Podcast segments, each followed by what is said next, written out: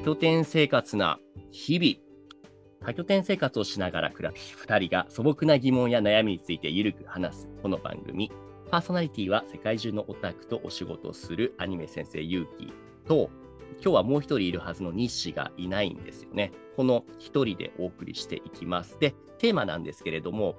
この前、えっ、と、アドレス主催で、アドレス使ってみたいなって非会員の方に向けた体験会イベント、ヤモリツアーっていうものをやってきて、そこを一緒に運営してくれたアドレスのスタッフさんと拠点のヤモリさんを呼んでいるので、早速紹介していこうと思います。えーこんにちは、お二人、どうもどうも。えーとこんにちは。はこんい。にちは。こはい、こんにちは。お二人出ていただきましたが、じゃあ、早速ですが、自己紹介お願いしようかな。まずは女性の方の方から、お名前とやってる内容について、ちょっとお名前軽く紹介してもらえますか？はい。はい。はい。はい。えっと、はじめまして、錦糸町英帝のヤモリをやっているマリコと申します。はい、マリコさんよろしくお願いします。今回ねヤモリツアーで錦糸町を使わせてもらいましたが、僕もね、ちょくちょく錦糸町拠点はね、使っているどころか、以前に僕もね、ヤモリ代行で1時、1ヶ月ぐらい滞在していることがありましたよね、マリコさん。ありましたね。う。うんん、そういう意味では普段からお世話になっておりますというところで、うん。まず錦糸町亭ヤモリのマリコさん、そしてもう一人の男性の方、こんにちは。こんにちは。あなたのお名前と職業を、はいはい。はい。えっ、と、アドレスのスタッフやっております、えー坂本総一と申しまして、えっ、と、はいそうちゃんと呼んでください。そうちゃん。はい。そうちゃんも今回じゃあアドレスのこのヤモリツアーに来てくれたってことですね。はい、そうです。今回どこから来たって言ってたっけ？あ、そうなんですよ。僕は、あの、普段高知県に住んでおりまして、えっ、と、高知高知県から、はい。うんはるばる来てくれてね、すごいありがとうございます。僕からありがとうございました。本当だよ、ねえーこちらこそ、本当ご協力いただきありがとうございます。いやいやいや、そうちゃんは普段アドレスの中ではどういうことをしてるんです？はい、えっ、と、アドレスの中では、あの、アドレスに興味があってやってみようかなっていうふうに検討をくださっている人たちが、あの、実際にアドレスライフを始めるのをサポートするっていうところが、っていうのようなお仕事がメインになってきます。あじゃあまさに今回のヤモリツアーの狙いターゲットみたいな人たちと普段から接する機会が多いってことなんですね。あ、その通りです。はいはいはい。で、このヤモリツアー、ヤモリツアーって言ってますが、もうちょっと詳しくイベント概要みたいなことについて、えっ、と、マリコさん聞いてもいいですか？あはい。えっとですね、えっと、今回は、あの、錦糸町英帝の紹介をしつつ、まあ、あのアドレスを使ったことない方向けにあの、まあ、アドレス使うとこんな楽しいことがあるよ。みんなこうやってうんでるよみたいな、その辺を紹介できたらなと思いまして。はいはいはいはい。今回はどうぞどうぞ。はい。うん。拠点の周りをこのサイクリングで回るツアーとあとそのうんうんサイクリングをした後にちょっと軽く拠点の紹介中をまあ内見みたいな感じで、あのーここに、まあ、ランドリールームがありますとかあの共用スペースうんうんみたいな感じです。はいはいはいは特別にお部屋の中もあの見せてくれた方がいて、い。ねまあ、こんな設備があってこんな広さでで、まあうん、こんな感じの拠点ですっていう紹介をした後でみんなでお昼ご飯を食べるために、まあ、ピザをみんなで作って、あの焼いて食べました。なるほど、ありがとうございます。うん自転車って言いましたけど、じゃあみんな自転車持参で来てもらわないと来れない、そんなツアーだったってことですか、これは実はですね錦糸町園庭のうんとってもあのいいポイントなんですけれど、どこもバイクシェアっていうあのまあ30赤い分間で借りれるやつだ。うんそう赤いあのバイクがなんとうんうん拠点の目の前にそのサイクルポートがあるので、うんうん、僕もそこでよく使わせてもらってます。あれをね、使うと本当に駅前だから電車ですごく、あの、何駅でしたっけ？そうですね、えっと、錦糸町と言いつつも駅は住吉駅地下鉄の都営新宿線とあと半蔵門線の住吉駅というところから、なんと徒歩30秒の書近い店んだよね。うんそうちゃん初めて来ました、この錦糸町には。僕は初めて来ました。なので、住吉なんだって思いましたね。本当だよね。え、じゃあはい住吉駅じゃなくて、もしかして錦糸町駅から来ちゃった？いや、いや、あの、さすがにそれはちゃんと調べましたよ。はいそう、でもアクセスめっちゃいいよね。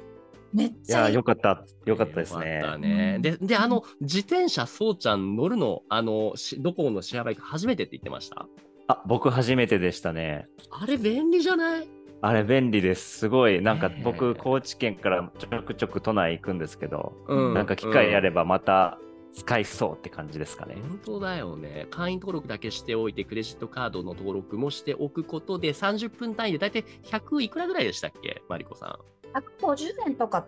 でしたかね。はいはいはい。確かそんぐらいだよね。で、ね、30分ごとに150円とかが取られる。けれども、30分もあれば都内なんて結構な距離行けるもんね、マリコさ。うんんうんうん。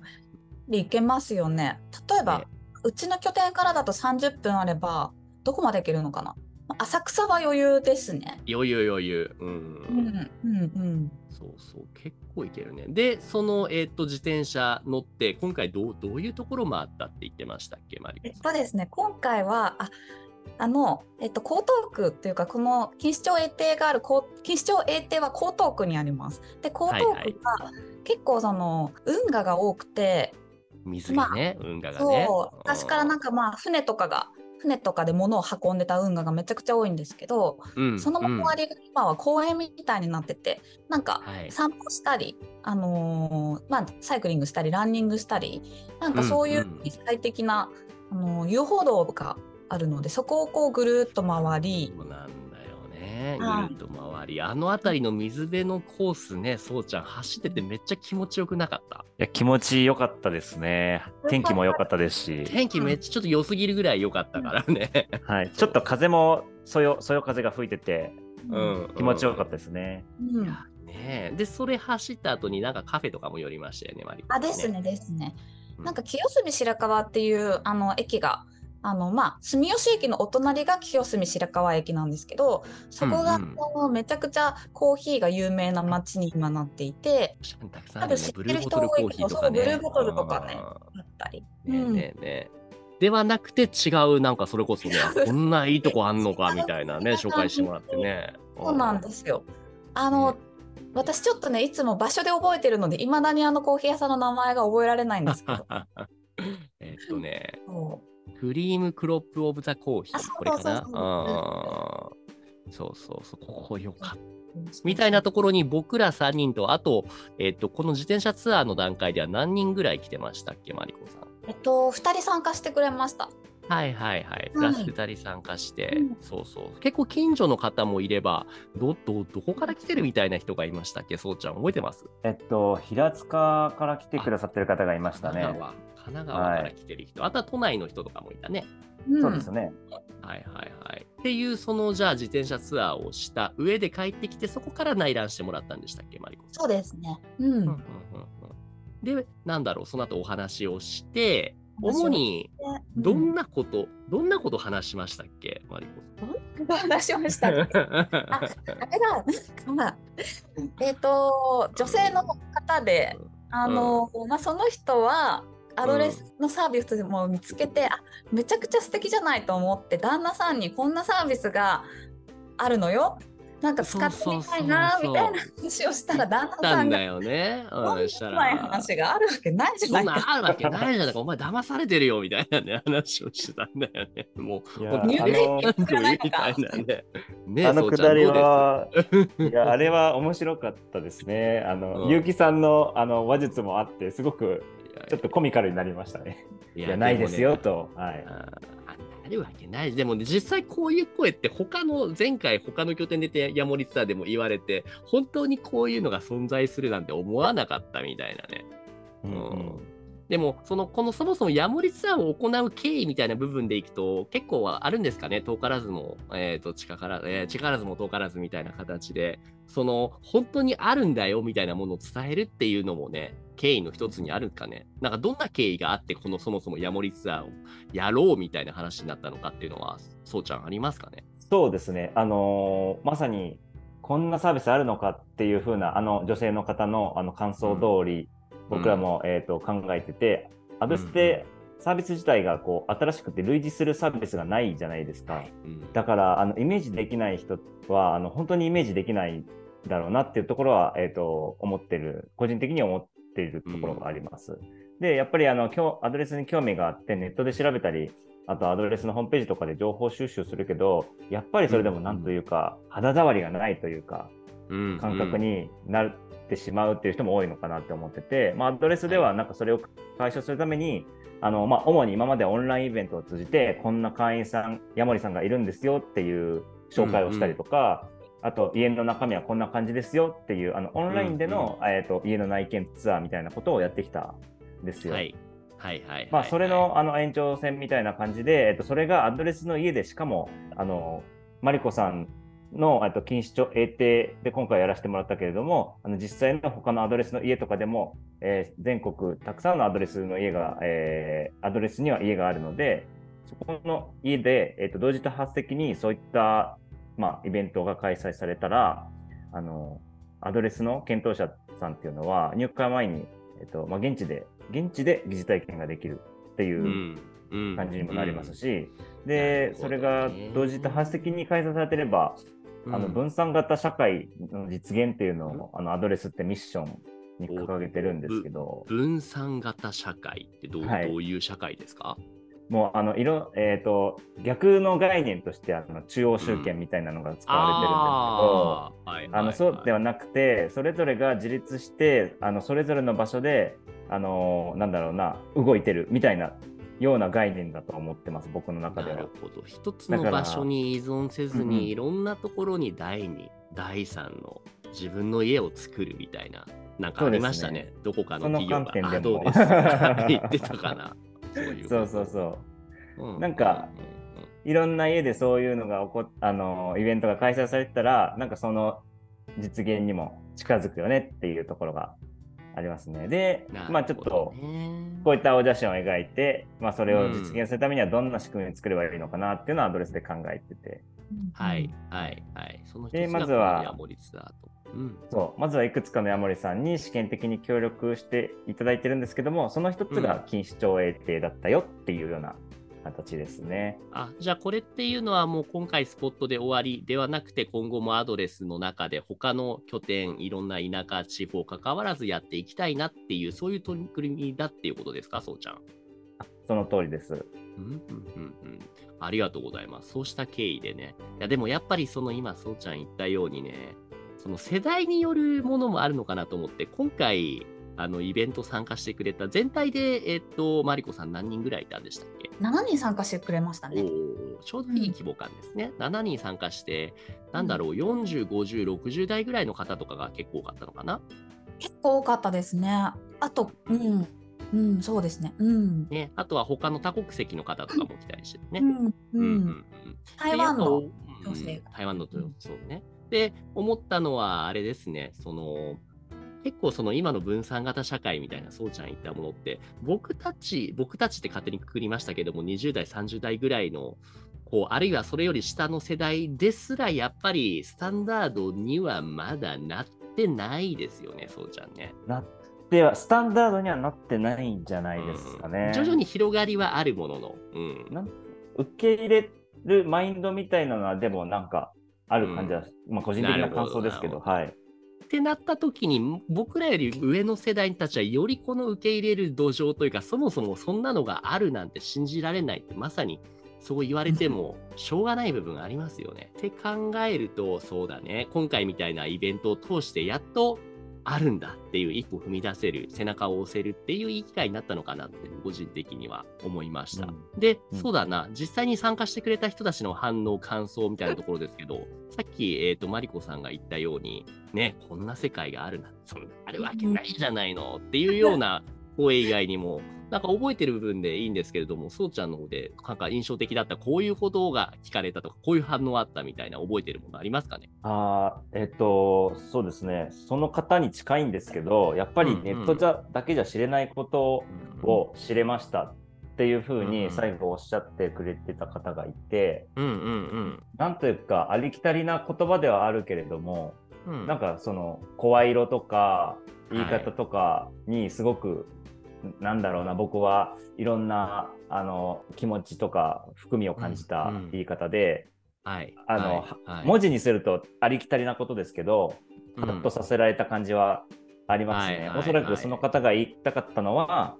あの空気感とかそういうものも含めて知れてだから来てよかっったっていう感じの言い方でしたね。ああ、なるほど。それっていうのは、まあ、ネットの記事ではもちろん、オンラインミーティングとかでもなかなか伝わりにくかったりするものっていうのが、実際にそこに行くことによってスッと入ってくるっていうことなんですかね。と、そういうことだと思いますね。ふむふむ。いいですね。じゃあ、そうしたなんだろう。気持ち概念的な部分以外にも具体的にこういうアドレスの機能的な部分とか、あとはなんか僕で言うと聞いてて、ああ、なるほどって思ったのが、何だったかな、シャワーとかってもうその好きな時に浴びれるんですか？みたいな質問だったりとかもあったわけじゃないですか。なんか他にそうした具体的な質問ってありましたっけ？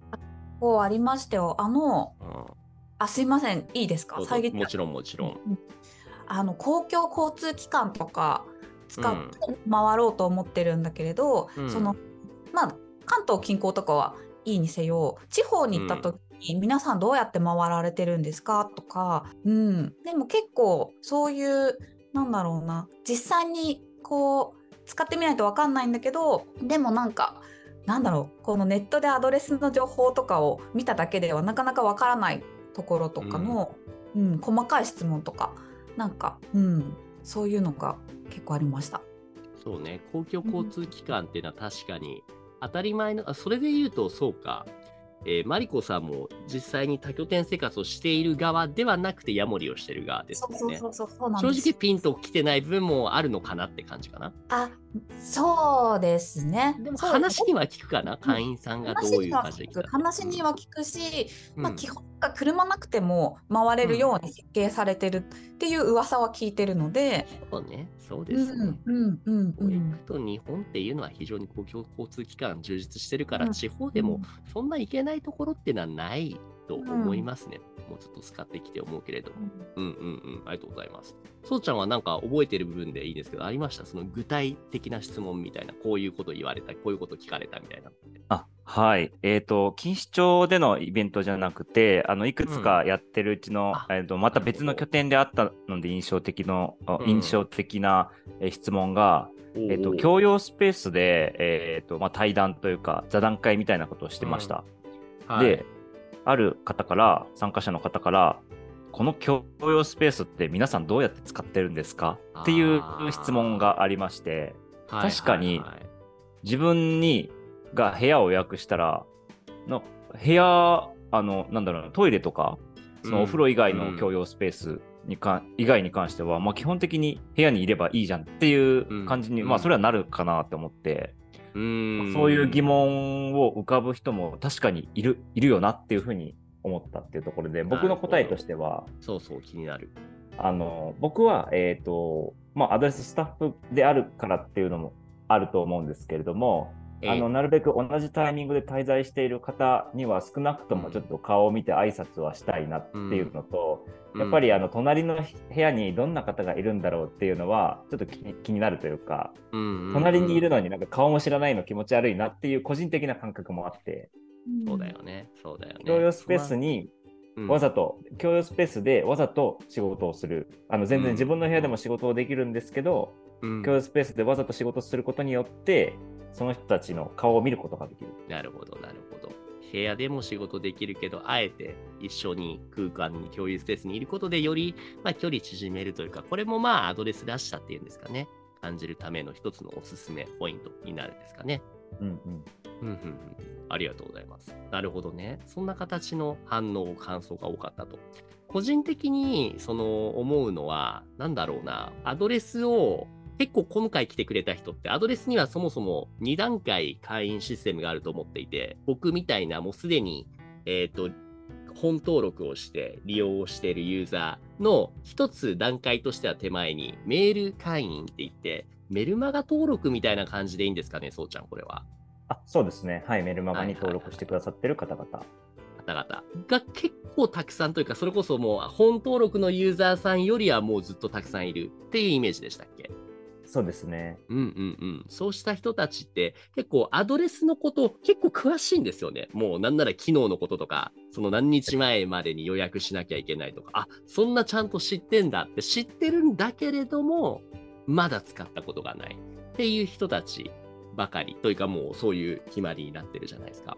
そのメール会員になっていて、本会員になってない人たちって、なんだろう、2年とか3年とか、中にはその長い間ずっと検討してる人もいて、こういう人たちの心の奥底にあるのっていうのは、やっぱり具体的な機能についての情報は事前に収集できたとしても、あの、精神的な部分、例えば、初めましての人とどうやって会話すればいいのだったりとか、今、そうちゃんが話したような共有スペースの使い方みたいなところがなかなかしっくり入ってこないから、まあ言ってしまえば少し怖い部分があるのかなって思ったんですよね。うんうんって考えるとね、そのメール会員だけれども本会員になってない人たちの背中を押せるいい機会になったかなと思っております。そうちゃん、このような機会を準備していただきありがとうございます。いや、ありがとうございます。こちらこそ、っていう皆さんのこう協力がなければできなかったことですね。あはははよかったよかった。うんじゃあそうだな質問反応みたいなところを触れたので、もう一個話してみたいのが、あの、そうだな、お二人的にこのアドレスをまだ利用していない人たちに対して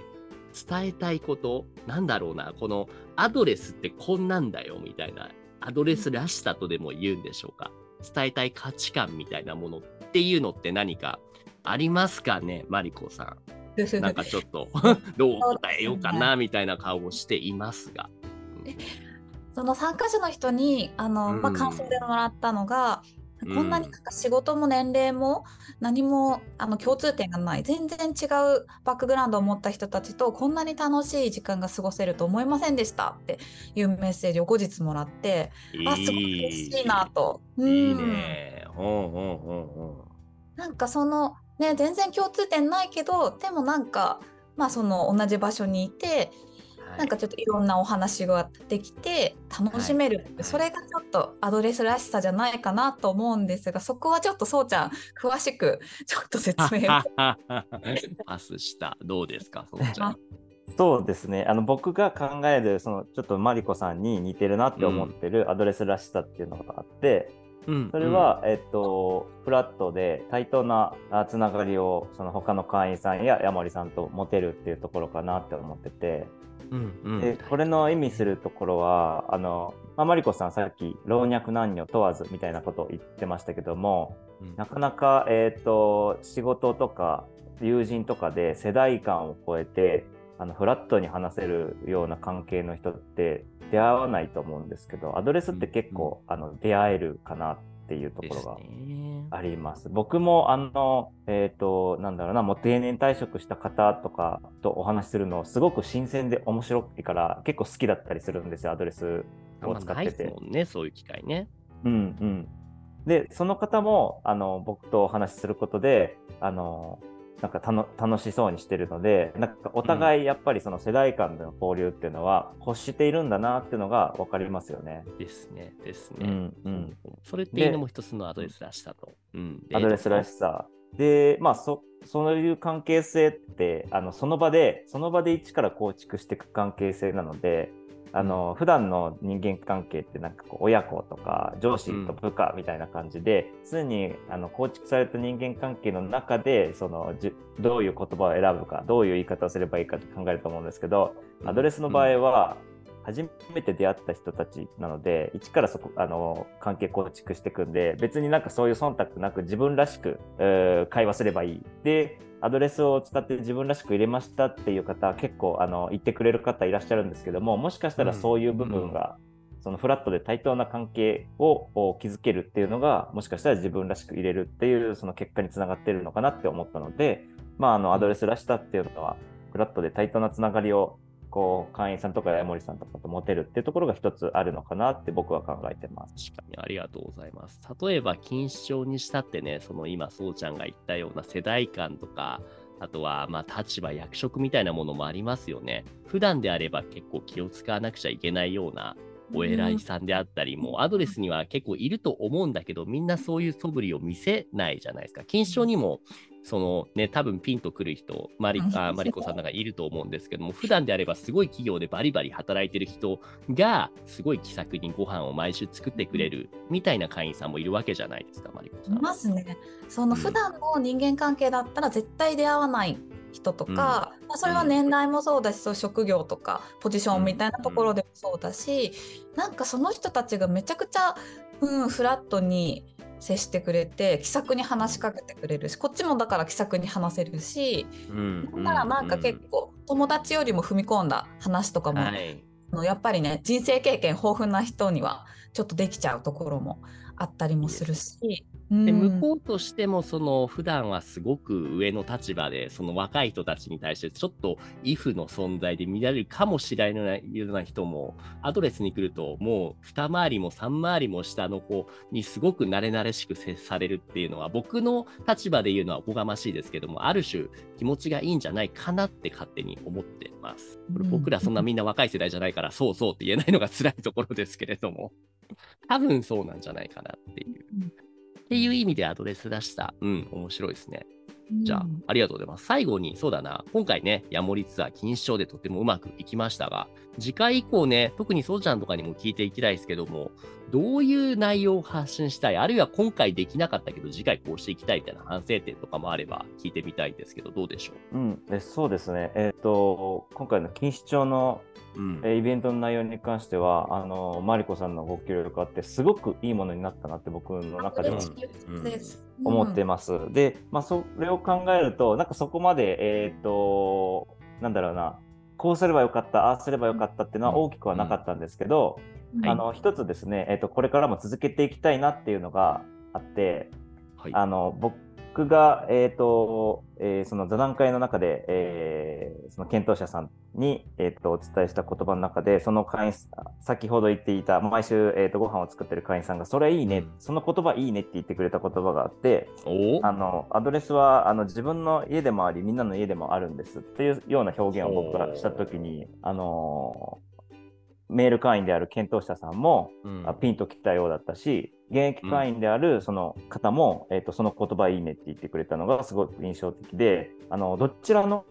まだ会員になってない人にとっても会員の人にとっても分かりやすい言葉なんだなっていうのに気づけたんでなんかこれからはなんかこういう表現で、うん、えーと、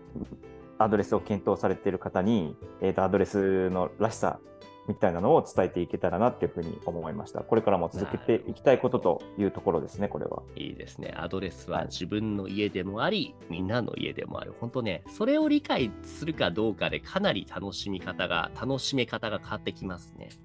うん、うん、うん。マリコさん的にはどうですか？もし次回こういうことをするとしたら、次回はここが今回こうだったから、次回はもっとここをこうしていきたいみたいなことってありますかね？ちょっとまだ具体的なプランはないんですけれど、うんうん、なんかあのちょっと今そうちゃんの言ったことに近いのかもしれないけれどアドレスが掲げてるスローガンが旅するように暮らす。暮らすように旅する。どっちだっけ？なんかそういうあれ？旅する？どうぞ。そういう旅するように暮らす？どっちだっけ、えっと、旅するように暮らすですね。旅するように暮らす、うん、っていうことをなんか一つあのー、なんだろうコンセプトに掲げていると思うんですけど、うん、なんかまああのーそれ私も普段ここの錦糸町 A に住んでいるので私が暮らす中であのこの拠点の周りをこういうの楽しかったよっていうのをなんか伝えられるのが、まあ、ヤモリとして私が皆さんに伝えられることの一つかなと思っているので、うん、なるべく何か私が経験したこととかまあ、うん、私がおすすめここはおすすめできるなっていうこととかなんかそういう場所とか情報を伝えられるイベントがまたできたらなと思います。うんいいですねいいですね。次はおそらく秋とか冬とかになるんで、また季節折々の楽しみ方みたいな部分をね、ヤモリのマリコさんに聞いていければいいかなって、うん、そうですね、思います。そんなところかな結構お話しましたが、話伝え漏れたところとかっていうのはお二人の方ではありますか？そうちゃんどうですか？あちなみに次回は一応マリコさん10月で考えられてますよね。そうだ10月ですね。おお、うん、なるほど。これってまだその、えーと、イベントの詳細なリンクみたいなのは出ていないって感じでしたっけ？あまだです。まだです。はい、じゃあ出次第、そのアドレスの方からシェアしますということで、またじゃあ金賞で10月ぐらいにやろうと。はい、じゃあ面白いコンテンツをね、作ってもらえることをマリコさん、楽しみにしておりますというところで。はい。なんかあります？マリコさんの方では話し忘れたこと、これあるのよ。いやー大丈夫かな。もしこのラジオを聞いてる方で、ちょっとこうんのイベントにも参加するのもどうしようかなって悩まれてる方いたら、ぜひぜひ来てください。もしアドレス、なんだろう、本会員、メール会員関係なく、単純に錦糸町拠点では毎週、そのさっき話した、えっ、と、普段すごくバリバリ働いてるおじさんが料理をしてくれるイベント、これは誰でも参加が可能なものでしたよね。誰でも参加できます。あの、専用ベッドを持っている会員さんがアドレスにいて、その方が毎週水曜日にあのご飯を夜ご飯を作って振る舞ってくれるよっていうそういう会をやってますので、あの泊まる方もあの泊まらない方もアドレスユーザーじゃない方もどなたでも参加できる会ですので、それってないイベントページリンクみたいなものがありましたっけ？ありますね。ありますね。それを概要欄に貼っておくので、興味のある方はぜひ錦糸町住吉駅徒歩30秒にある拠点に遊びに来てください。っていう来てくね。さい。はい。はーい。じゃあ今日はそんなところで、えっ、と、アドレス体験会イベント、ヤモリツアーに、えー運営として参加してくれたアドレスのそうちゃんと、えっ、と、錦糸町拠点ヤモリのマリコさんのお二人にゲストとして出ていただきました。お二人ともどうもありがとうございました。ありがとうございます。ありがとうございました。はーい。ではまた次回、ありがとうございます。